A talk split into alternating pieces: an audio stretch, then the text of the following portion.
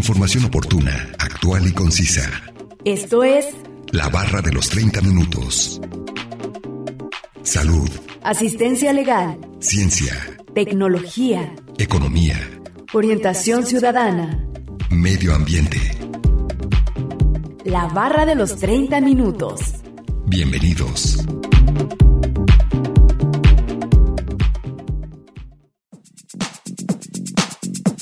El cáncer de mama es una enfermedad en la cual las células de la mama se multiplican sin control.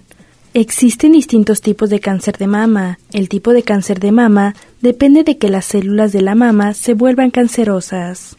Bienvenidos sean todos ustedes a la barra de los 30 minutos. Los saluda Nancy Valenzuela.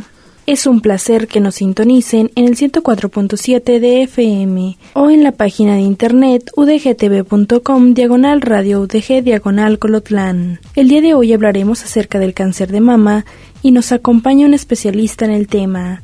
Así que no se mueva y síganos sintonizando con este interesante tema. Comencemos a escuchar el primer fragmento de la entrevista e información adicional que hemos preparado para usted. Salud. Soy el doctor José Enrique Cabrales Vázquez, soy eh, académico de la Universidad de Guadalajara.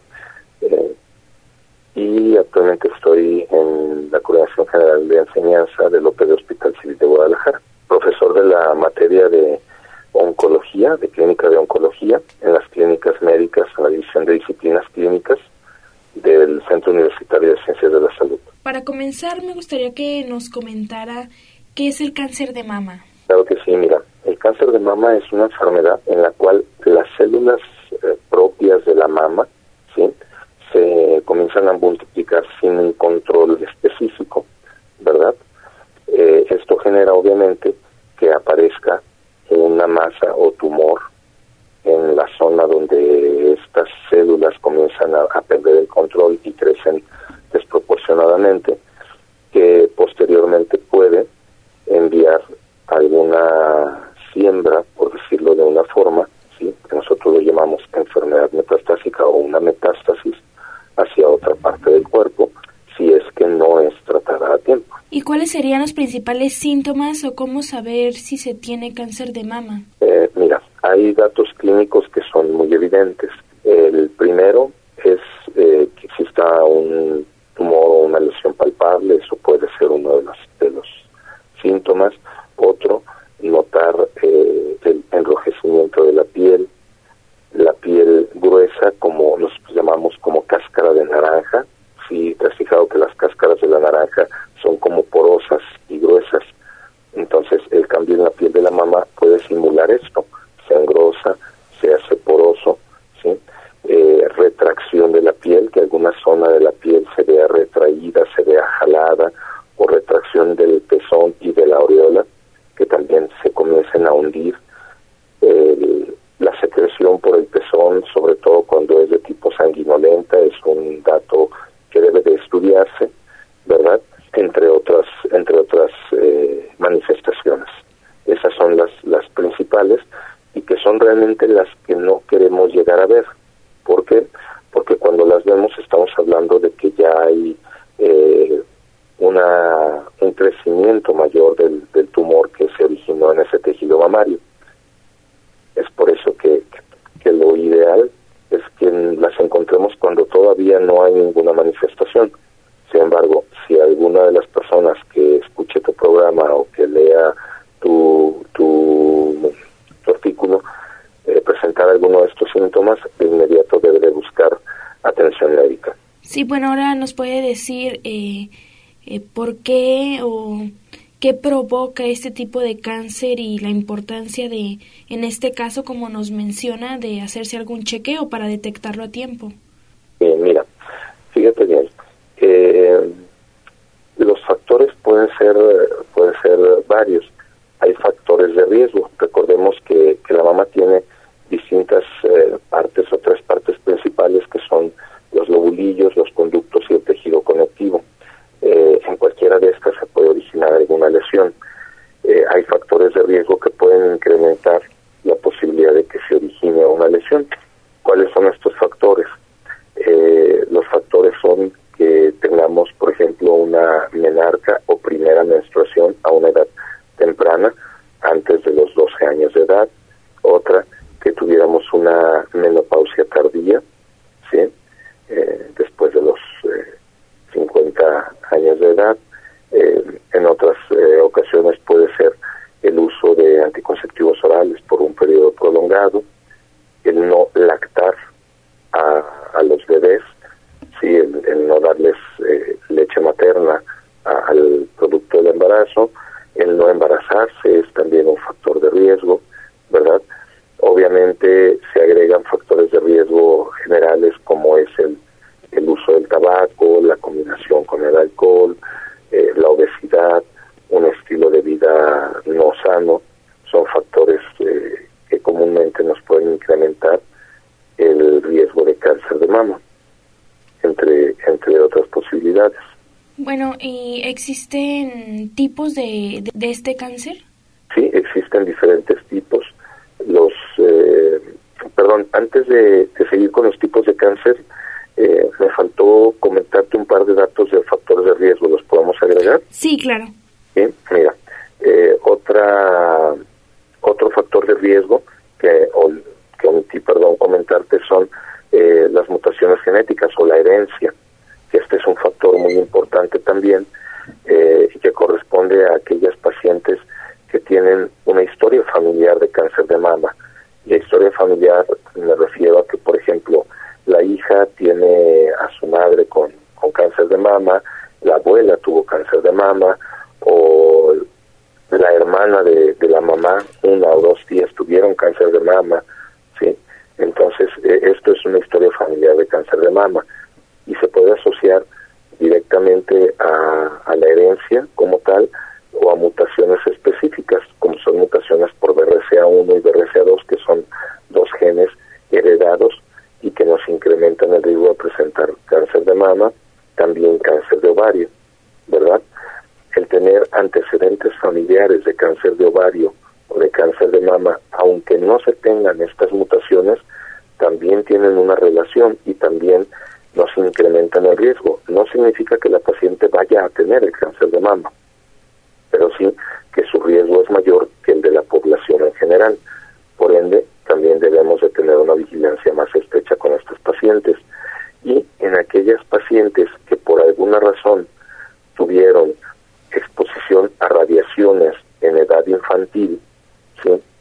antes de los 30 años de edad, sobre todo, eh, en edad infantil o en edad eh, joven, eh, también nos incrementa el riesgo de tener cáncer de mama, ¿verdad? Tú me podrías preguntar, ¿y por qué le dieron radioterapia en esa edad, verdad?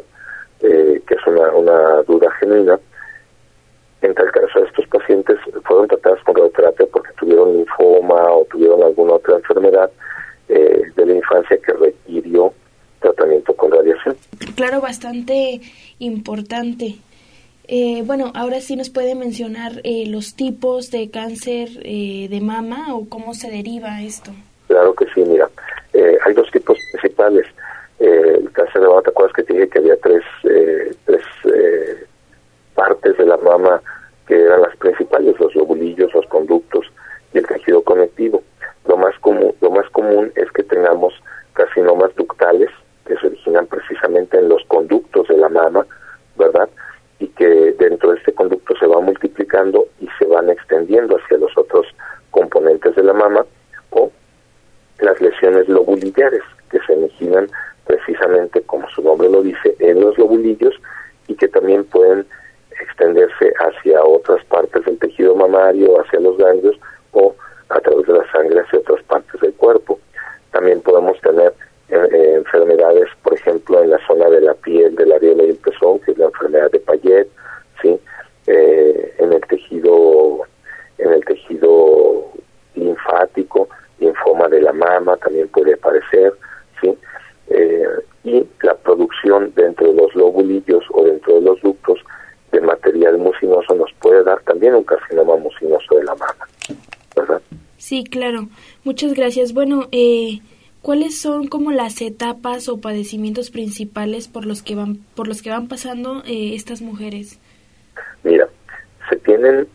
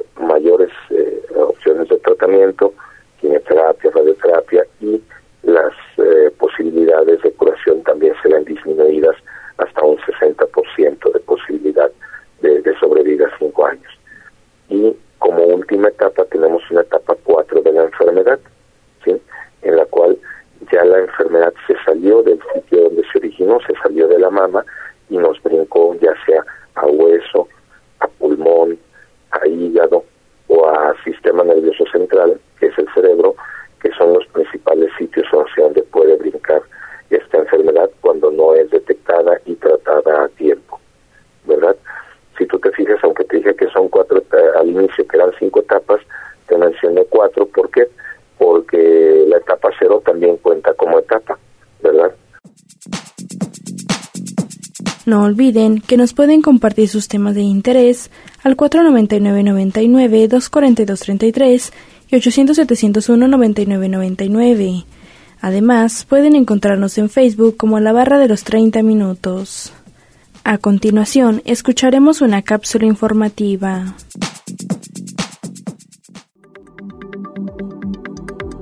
Cáncer de mama. El cáncer de mama es un cáncer que se forma en las células de las mamas. Después del cáncer de piel, el cáncer de mama es el cáncer que se ha diagnosticado más comúnmente en las mujeres en los Estados Unidos. El cáncer de mama puede ocurrir tanto en los hombres como en las mujeres, pero es mucho más frecuente en las mujeres. El apoyo significativo para crear conciencia para el cáncer de mama y los fondos para la investigación han ayudado a avanzar en el diagnóstico y en el tratamiento de este tipo de cáncer. Los índices de supervivencia para el cáncer de mama han aumentado y el número de muertes asociadas con esta enfermedad continúa reduciéndose. Su mayor parte, a causa de factores como la detección más temprana, un nuevo acercamiento personalizado al tratamiento y una mejor comprensión de la enfermedad. Síntomas. Entre los signos y síntomas del cáncer de mama se pueden incluir los siguientes. Un bulto o engrosamiento de la mama que se siente diferente del tejido que la rodea. Cambio del tamaño, forma o aspecto de la mama. Cambios en la piel que se encuentran sobre la mama, como formación de hoyuelos. La inversión reciente del pezón descamación, desprendimiento de la piel, formación de costra y pelado del área pigmentada de la piel que rodea el pezón, areola, o la piel de la mama, enrojecimiento pequeños orificios en la piel que se encuentran sobre su mama, como la piel de una naranja. ¿Cuándo consultar al médico? Si encuentras un bulto u otro cambio en las mamas, incluso si obtuviste resultados normales en una mamografía reciente, pide una consulta con el médico para que te evalúe de inmediato. Los médicos saben que el cáncer de mama ocurre cuando algunas células de la mama comienzan a crecer de forma normal. Estas células se dividen más rápidamente que las células sanas y continúan acumulándose, formando un bulto o tumor. Las células pueden diseminarse, hacer metástasis, a través de las mamas, a tus ganglios linfáticos o a otras partes de tu cuerpo. Más frecuentemente el cáncer de mama comienza con células en sus conductos para producir la leche, carcinoma ductual invasivo. El cáncer de mama quizás también comience en el tejido glandular conocido como lobulillos, carcinoma lobulinar invasivo, o en otras células o tejidos dentro de la mama. Información obtenida de la página web mayoclinic.org una producción de Radio Universidad de Guadalajara en Colotlán. Vamos a un corte de estación. Regresando escucharemos la última parte de la entrevista al doctor José Enrique Cabrates Vázquez, profesor del Departamento de Clínicas Médicas del CUCS. Información oportuna, actual y concisa sobre temas diversos. La barra de los 30 minutos. En un momento continuamos.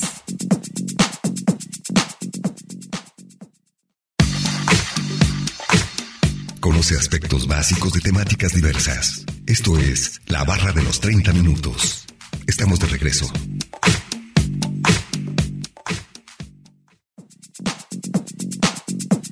Ya estamos de regreso en la barra de los 30 minutos en el 104.7 de FM o en la página de internet udgtv.com diagonal radio udg diagonal colotlán, escuchando el día de hoy el tema sobre cáncer de mama. Vamos a escuchar la última parte de la entrevista al doctor José Enrique Cabrantes Vázquez, profesor del Departamento de Clínicas Médicas del CUCS. Esto ha sido todo de la entrevista al doctor José Enrique Cabrantes Vázquez, profesor del Departamento de Clínicas del CUCS. Salud. Sí, bueno, ahora me gustaría que me hablara sobre el tratamiento. Ok va a depender, como te decía hace un momento, del momento de la enfermedad. ¿sí? Eh, ¿Y a qué me refiero? Eh, yo te decía que en la etapa cero, que es en el carcinoma in situ, tenemos una muy amplia posibilidad de curación de la paciente y el tratamiento va a consistir obviamente ya sea en una lumpectomía y después radiar el resto de la mama o en una mastectomía simple y radiar este sin radiación y esto nos genera eh, obviamente una posibilidad amplísima de curación o en su defecto alguna cuadrantectomía. Cuando tenemos eh, una etapa 1 de la enfermedad, la paciente tiene que ser sometida precisamente a una lumpectomía, que es quitar la lesión con un margen de tejido alrededor de, de 2 centímetros, ¿verdad? Y revisar eh, de manera selectiva con un procedimiento que se llama ganglio centinela el primer ganglio de relevo. Si no hubiera enfermedad, no hay necesidad de quitar los ganglios. Eh, otra opción pudiera ser una cuadrantectomía, que es si tú divides eh, lo redondo del tejido mamario en cuatro, quitar un cuadrante de la mama, e igual con ganglio centinela, si no hay enfermedad ganglionar, pues obviamente se tiene que, que respetar el resto de los ganglios si alguno de estos ganglios estuviera afectado, se tiene que limpiar la axila de todo el tejido ganglionar, o en su defecto con una mastectomía, ¿verdad? De igual forma tenemos que revisar los ganglios para saber si se tienen o no que retirar. Eh, en, la, en el caso de la lumpectomía o de la cuadrantectomía, obviamente tenemos que considerar radiar el tejido mamario que se queda, el tejido mamario residual, para esterilizar este tejido y disminuir el riesgo o eliminar el riesgo que pueda aparecer tumor en ese tejido mamario que se quedó ahí, ¿verdad? Esto sería en la etapa 1. En la etapa 2, la paciente, si te recuerdas, ya habíamos comentado que había una extensión hacia tejido ganglionar y obviamente eh, ya vamos a necesitar que la paciente después del tratamiento quirúrgico pase a un tratamiento complementario con quimioterapia, ¿verdad? O en su defecto, si es un tumor muy voluminoso, primero sea tratada con quimioterapia para disminuir el tamaño del tumor y posteriormente hacer el tratamiento quirúrgico, en el cual ya se deben de incluir no nada más el tejido mamario, sino también los ganglios. Y obviamente, si existiera todavía eh, tumor residual en alguno de los ganglios, pues hay que considerar la posibilidad de la radioterapia a esta paciente. En la etapa 3, que ya tenemos, si recuerdas, una extensión hacia piel o hacia el músculo, obviamente hacia los ganglios también, pues la paciente debe de iniciar primero con quimioterapia, luego cirugía y posteriormente quimio y radioterapia complementarias para disminuir el riesgo de recurrencia. Y ya en la etapa 4, pues tenemos que considerar, de acuerdo al sitio donde tengamos enfermedad metálica,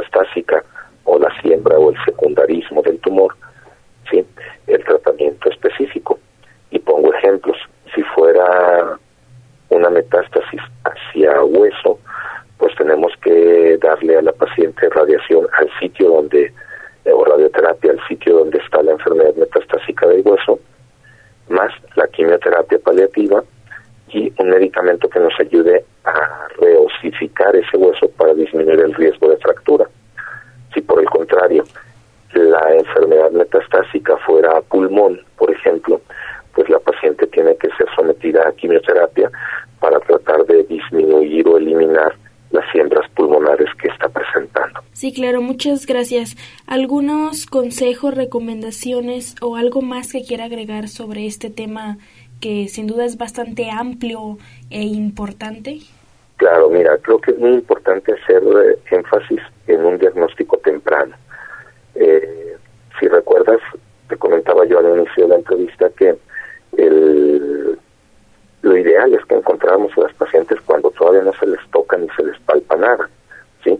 ¿Por qué? Porque es cuando tenemos este, lesiones muy pequeñas que seguramente vamos a poder etapificar o en una etapa cero o en una etapa uno, que es cuando mayor posibilidad de curación tiene la paciente. Para que esto sea, esto lo podamos conseguir, pues obviamente la paciente debe debemos de, colaborar en conjunto. Lo primero es, la paciente debe de ser consciente de autoexplorarse sus mamas, ¿sí? una o dos veces al mes de manera regular, todos los meses, ¿sí? para que en cuanto note cualquier cosa diferente de inmediato acudir con el médico. Hacerse sus eh, estudios de detección de manera regular también es muy importante y es fundamental.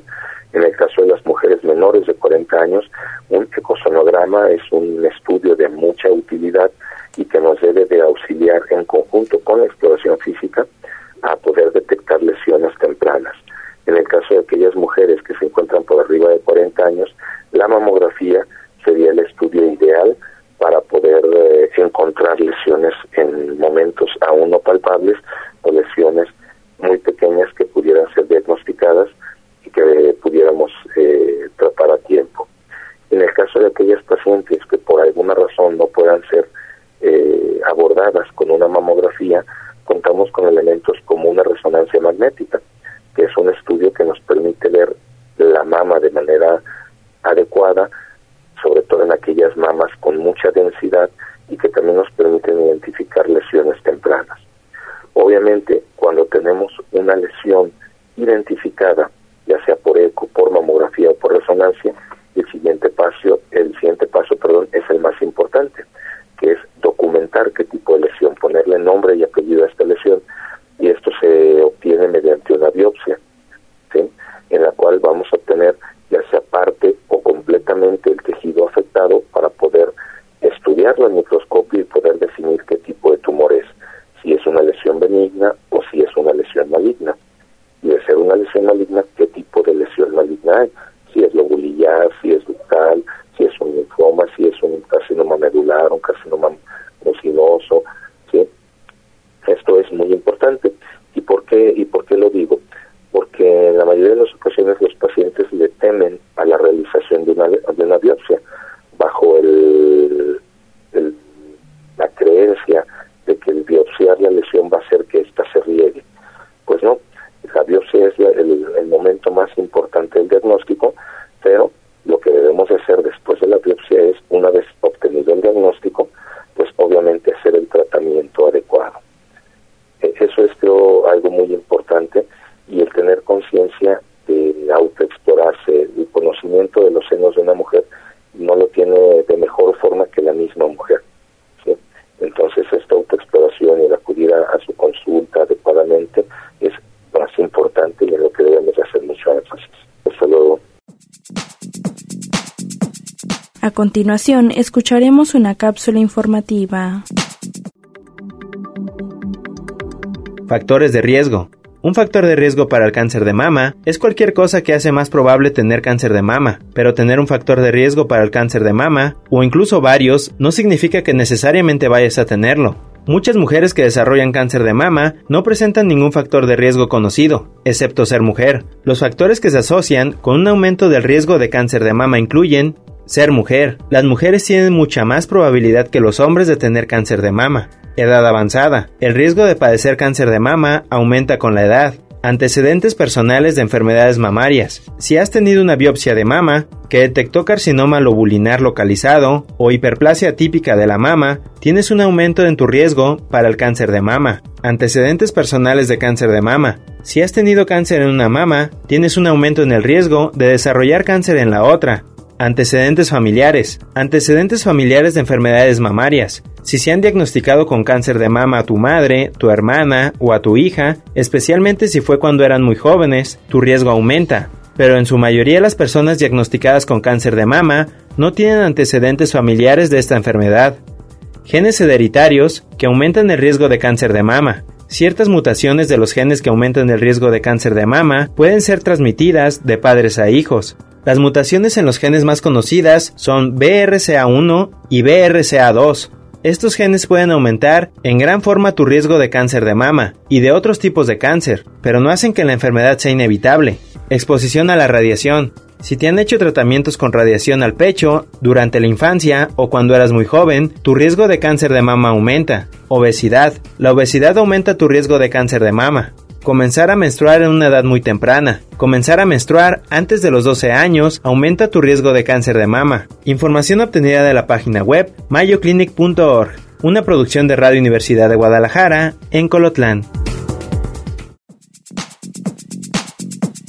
Acabamos de escuchar la segunda cápsula informativa y vamos a concluir con el tema de cáncer de mama. Agradecemos la entrevista al doctor José Enrique Cabrantes Vázquez, profesor del Departamento de Clínicas Médicas del CUCS. No olviden que si se perdieron algún programa pueden escucharlo descargarlo desde udgtv.com, diagonal radio udg, diagonal colotlán. Dar clic en la opción podcast y después seleccionar la barra de los 30 minutos donde encontrará todos los temas.